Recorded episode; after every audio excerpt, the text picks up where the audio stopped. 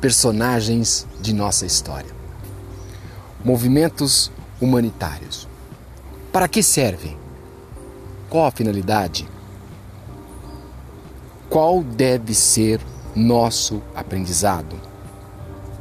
Confira agora em mais um podcast com Davi Dramaturgo, Sudarfatos, Demiurgo, o Desiderato, em mais uma encruzilhada de palavras, a voz do tempo e do espaço, no aqui e agora.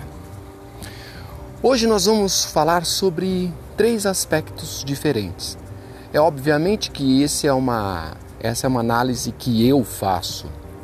Eu sou um investigador da filosofia, eu gosto dela. Então, a partir daí, o senhor, a senhora, você, o jovem, o nosso querido ouvinte amado, vai tirar as suas conclusões. E vai ver se isto realmente tem algo a ver com nós hoje. Vamos entrar num aspecto sobre grupo, sobre bando ou uma sociedade global alternativa. Primeiro, eu gostaria de comentar que não estou aqui querendo dizer o que é certo e o que é errado. Cada um de nós sabe fazer as suas escolhas e com certeza sabemos dizer aquilo que é certo ou errado. Mudar é importante. Mudar dói muito. Não mudar é pior. Não olhar as coisas com outro olhar é triste, é lamentável. Mas respeitar também é um dever de cada um de nós. Vamos citar a respeito de um personagem que a história nos conta, que viveu há dois mil anos atrás. Obviamente que estamos falando Jesus, o Nazareno. Ele era judeu, predeterminado a ser um bálsamo, proclamador de um novo evangelho, que subtendia amar a Deus sobre todas as coisas e amar ao próximo como a ti mesmo pregava que era necessário sermos bem-aventurados. Por consequência dessa bem-aventurança, deveríamos ser mansos, confiar, esperar e persistir. Eram as bases de suas anunciações. Usava parábolas para descrever o novo e principalmente acreditava que o silêncio e a discrição eram os pontos máximos para se ter uma compreensão de como termos uma conexão divina. Para provar seus ensinamentos, Jesus montou um grupo. Ele, por si só, era um líder. Selecionou homens com a maior destreza possível foi na época em que a maior classe de trabalhadores, os pescadores, foi ali que Jesus selecionou alguns dos seus seguidores, ou dos seus mais próximos seguidores, seus discípulos. Foi até mesmo junto à classe política da época e escolheu um cobrador de impostos para também ser um dos seus seguidores. Jesus tinha uma habilidade própria de escolher pessoas consequência de que ele era respeitado pelos seus seguidores.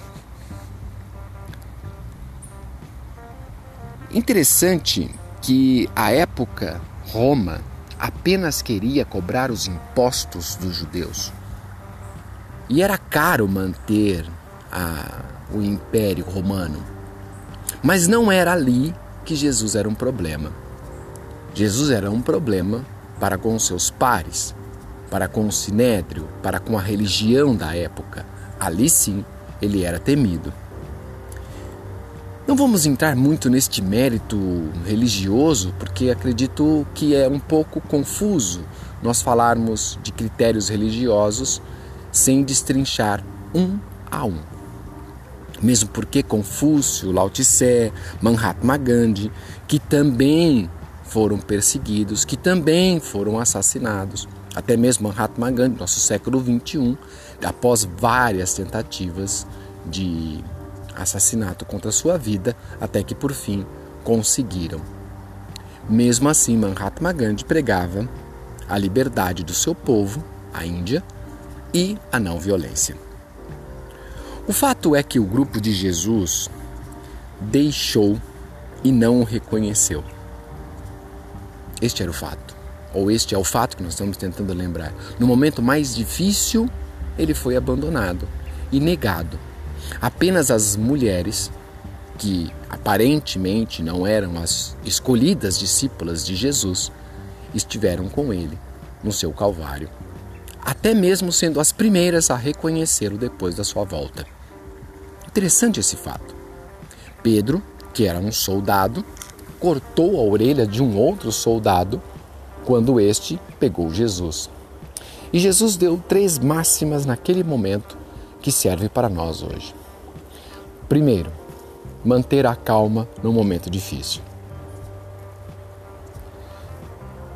Segundo, mostrar as suas habilidades, como Jesus mostrou a dele ao colocar, ao recolocar a orelha do soldado. E terceiro, a violência só gera violência. Essas foram as três máximas naquele momento simbólico em que Jesus coloca a orelha do soldado de volta no lugar. Interessante esse fato se nós olharmos com este ângulo de que foi passada uma mensagem naquele momento e que nós deveríamos hoje usá-las também.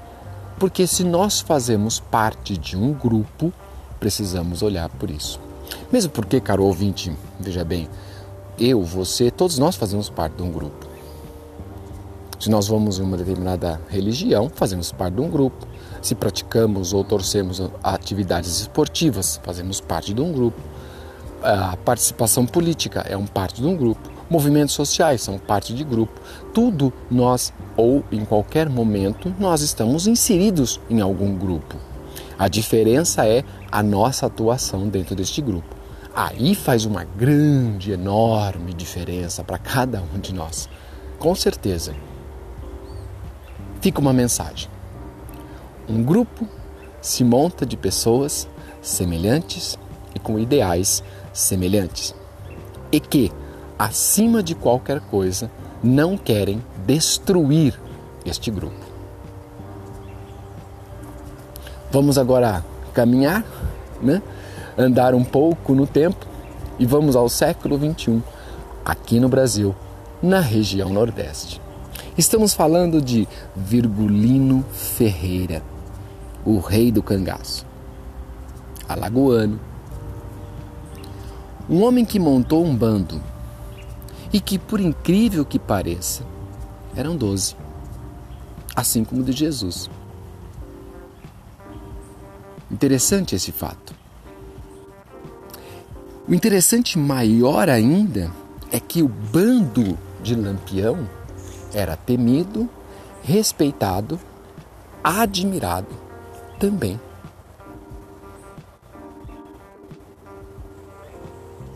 Uma pausa para pensarmos mesmo. Alguns não sabem ou não leram, isso também não é nenhum problema, está aí a pesquisa, qualquer pessoa pode pesquisar. Quem deu o título de capitão da guarda ou do exército na época para Lampião foi simplesmente nada menos Padre Cícero. Um outro que também foi, que também é venerado, respeitado na região nordeste do Brasil. O interessante é que no momento crucial, 40 anos Lampião tinha nesta época. Ele foi cercado e, como nós diríamos hoje, uma chacina foi feita. 11 ele e mais dez foram mortos. Só para citarmos os nomes desses onze que foram mortos: Lampião, Maria Bonita, Luiz Pedro, Mergulhão, Enedina, Elétrico, Quinta-feira, Moeda, Alecrim, Colchete e Marcela. Os outros dois que não estavam neste, pelo menos neste episódio da morte de Lampião, era Corisco e Zé, e Zé, e Zé Sereno, o que corresponde então a 13 pessoas. Lampião mais 12. O que, que isso quer dizer? Ou o que, que eu estou querendo dizer? Todo grupo, todo bando tem um líder. O grupo e o bando seguem este líder. A pergunta é: você já reparou qual é o seu grupo ou o seu bando? A quem que você está seguindo? Notícias de jornal, por exemplo. Ideias, ideologias, literatura, espiritualidade. Tudo está nos conduzindo a algo. E nós estamos manifestando este algo. Para parafrasear um pouco mais a nossa encruzilhada de palavras, na década de 60, culminando na, na década de 80, surge uma teoria chamada teoria queer, aonde se trabalha justamente a questão das diferenças. Não significa que eu aceitar uma diferença significa que eu concorde com ela, número, gênero e grau. Não. De forma alguma. Respeitar me faz ver que a diferença é para que eu faça uma reflexão. É este o ponto. Eu preciso aprender, assim como nós estamos aprendendo, ou pelo menos estamos passando uma ideia de aprendizado sobre um grupo, sobre um bando e o outro, não é esta a ideia, comparar, mas é apenas para que nós possamos analisar em que momento que nós estamos inseridos agora. Você pode mudar de uma religião, não significa que aquela religião a qual você saiu era ruim. Você simplesmente mudou. Você pode mudar de um emprego, não significa que aquele outro emprego era ruim. Não. Você simplesmente mudou, aprimorou, busca uma nova identidade com você. Ao observarmos as diferenças, é analisarmos em nós aquilo que é diferente, ou aquilo que pode ser aprimorado, aquilo que pode ser melhorado. O ser humano como sua essência, apenas tem uma única função: demonstrar a sua melhor versão.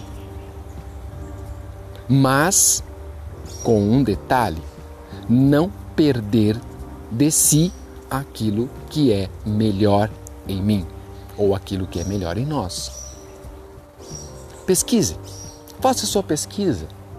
Pesquise sobre grupos, pesquise sobre bando, Pesquise sobre a teoria queer e veja se você está inserido em algum, em algum, em algum momento dentro de uma ou de outra. Porque se você ou eu estivermos inseridos, nós precisamos fazer uma reflexão, até para sabermos se aquilo que estamos fazendo condiz com a natureza humana. Lembre-se que nós apenas estamos na Terra para sermos humanos, nada mais do que isso.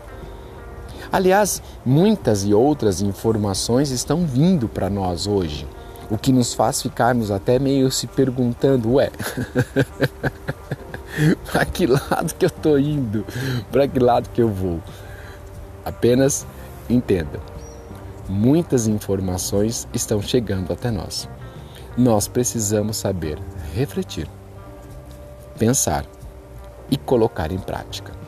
A vida só tem funcionamento quando ela funciona na prática. Davi Dramaturgo. Sudar fatos demiurgo ou desiderato, a voz do tempo e do espaço. Nesta encruzilhada de palavras. Te espero na próxima. Gratidão a todos. Meu muito, muito, muito, muito obrigado.